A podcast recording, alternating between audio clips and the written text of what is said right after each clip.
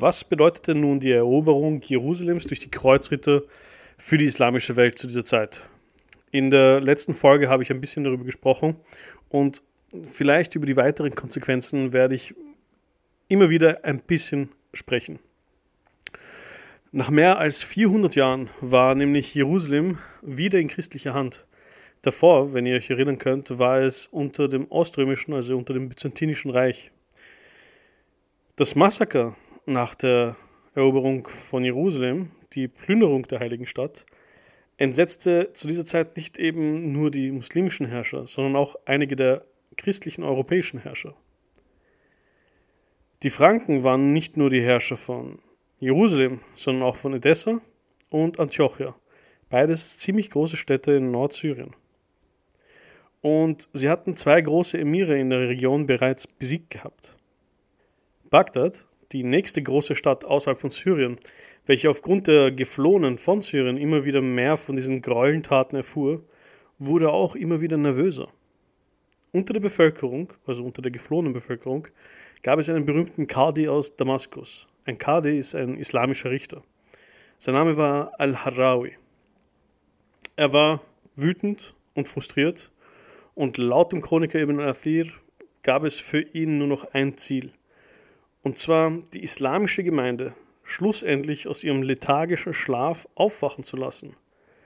Für den Kadi war es unverständlich, wie dieses riesige Reich von diesen barbarischen Eindringlingen nämlich besiegt werden konnte.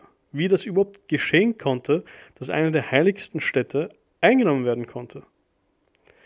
Also plante er etwas sehr Unorthodoxes. Zum Ramadan, der Fastenzeit der Moslems, am 19.08.1099 ging er mit seinem Gefolge in die große Moschee von Bagdad und zum Mittagsgebet machten die etwas, was alle Gläubigen um sie herum komplett auszucken ließ eigentlich. Er und sein Gefolge haben nämlich während dem Mittagsgebet einfach begonnen zu essen und zu trinken. Nach einigem Herumgeschrei und Gerangel dröhnte seine laute Stimme durch die Moschee und die Leute hörten auch zu. Die Leute, meinte er, schienen es ja unglaublich zu stören, dass er etwas aß, aber dass die heilige Stadt geplündert wurde und dass tausende Moslems unter dem Joch der Kreuzritter leiden mussten, schien eigentlich niemanden zu stören, niemanden zu interessieren. Nicht nur das, er schien anscheinend auch kein einziges Detail ausgelassen zu haben. Egal wie brutal es war, besonders wie es der Bevölkerung erging, besonders über das, was in Jerusalem geschehen war. Die Bevölkerung bekam natürlich auch alles mit durch Mutpropaganda und die Bevölkerung wurde wütend. Und diese Wut gelangte auch in den Palast des Kalifen. Der Kalif zu dieser Zeit war jung, aus dem Clan der Abbasiden, groß und mächtig. Aber nur im Namen.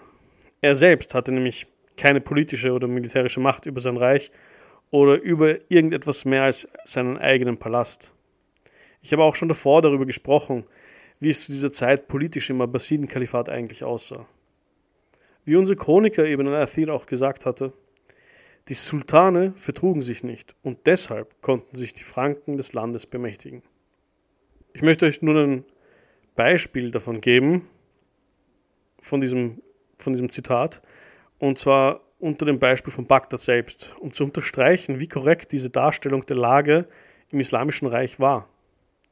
Bagdad, nominell unter dem Kalifen, also so etwas wie ein Kaiser, wurde eigentlich vom Sultan, etwas wie ein König, äh, Barkaruk beherrscht, ein seldschukischer Sultan. Dieser seldschukische Sultan war auch ein Vetter des besiegten Kilij Arslan, äh, der in Zentralasien, also in der heutigen Türkei, äh, besiegt worden ist von den Franken. Seine Truppen waren überall. Sie waren riesig und sie waren auch mächtig, aber sie waren meistens betrunken und randalierten eigentlich in der Stadt am liebsten herum. Al-Harawi, der Kadi, von dem ich gesprochen hatte, wollte eigentlich diesen Sultan treffen. Aber der Sultan war zu dieser Zeit im Norden von Persien und führte Krieg. Und zwar führte er Krieg gegen seinen Bruder Mohammed. Ähm, dieser Bruder Mohammed gewann auch den Krieg und im Oktober konnte er Bagdad einnehmen. Aber wir sind hier auch noch nicht fertig, denn im Jänner 1100 kam Barkeruk wieder zurück und nahm sich die Stadt wieder zurück. Und ratet dann mal, was im Frühjahr geschah. Er verlor sie wieder, um sie dann wieder ein Jahr später wieder zurückzunehmen. Diesmal aber hatte er seinen Bruder endgültig vernichtet. Habt ihr jetzt geglaubt, dass die Geschichte zu Ende ist?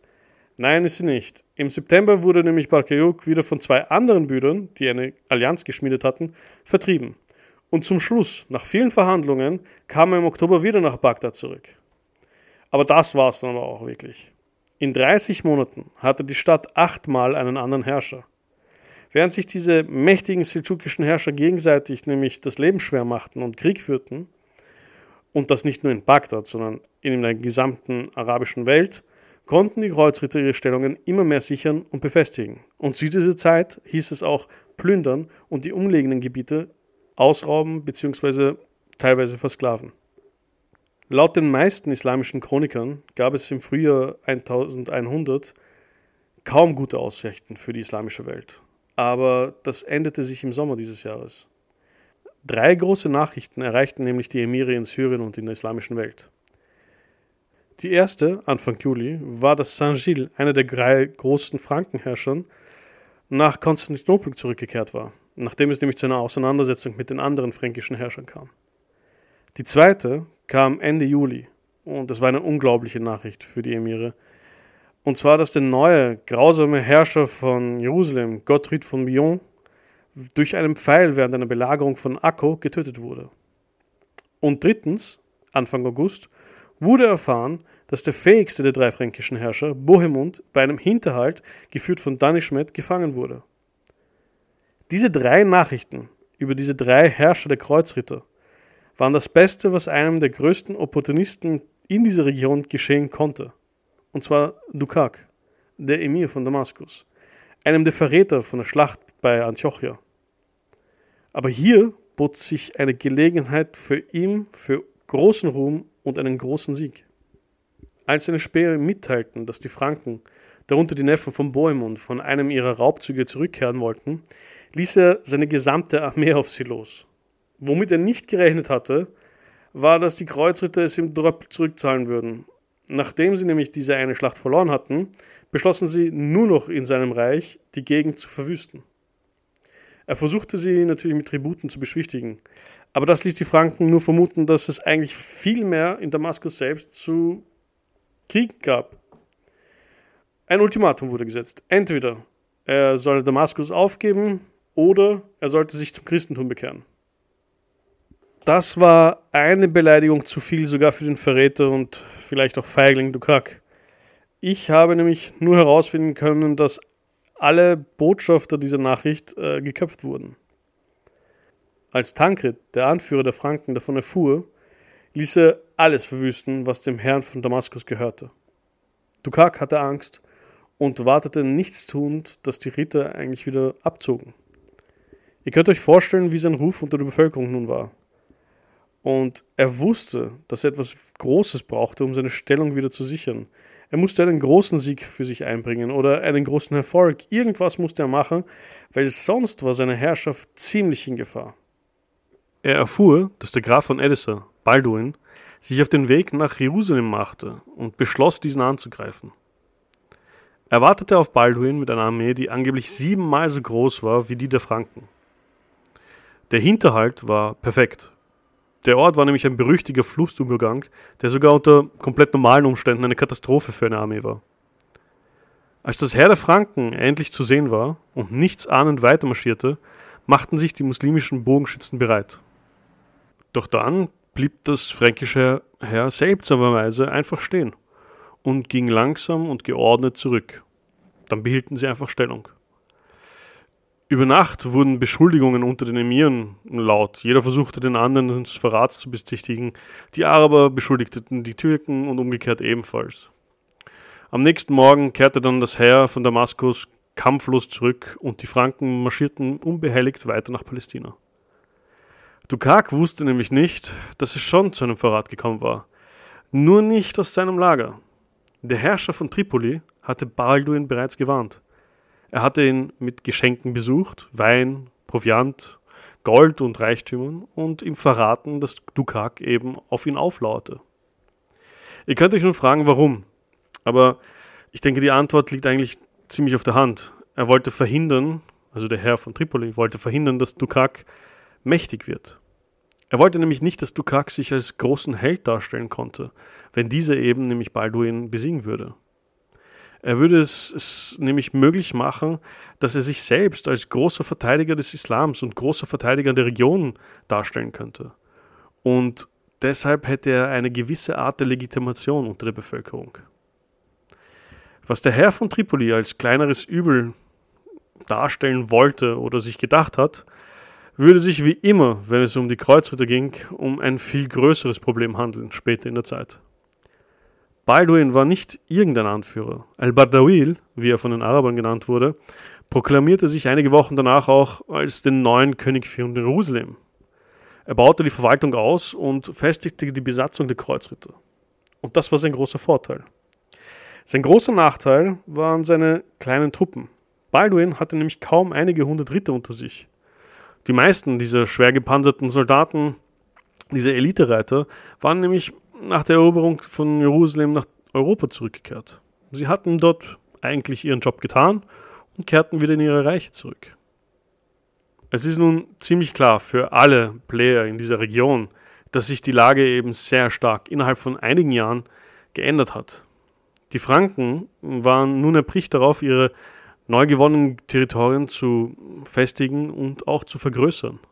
Und sie wollten sich auch mehr Reichtümer anhäufen. Und die verschiedenen zerstückelten, verfeindeten Emire konnten in ihrer derzeitigen Lage kaum etwas dagegen unternehmen. Was in den nächsten Jahren folgte, war eine Zeit der Besatzung eigentlich. Es war eine Zeit der Veränderung. Es war eine sehr komplexe Zeit. Es war eine Zeit auch des Austauschs. Nicht nur für die islamische Welt, sondern auch für die christliche Welt.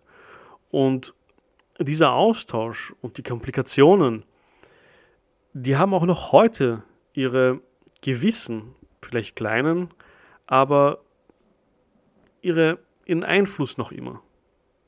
Und insbesondere, wenn wir später auch über die Moderne vielleicht sprechen werden, werden wir auch sehen, wie sehr dieses Mittelalter-Denken oder dieses feudale Denken in der bürgerlichen Zeit heute auch sehr viel geändert hat. Dieses altertümliche Zeitalter der Kolonialisierung wird wirklich noch sehr interessant. Und ich hoffe, es taugt euch bisher.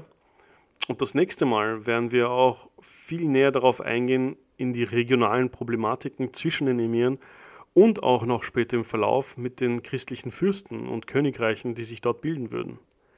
Denn, wie gesagt, dieser Austausch, den es gab, war auch auf einem politischen Ebene und einer wirtschaftlichen Ebene. Und dementsprechend wurde die Sache sehr, sehr komplex.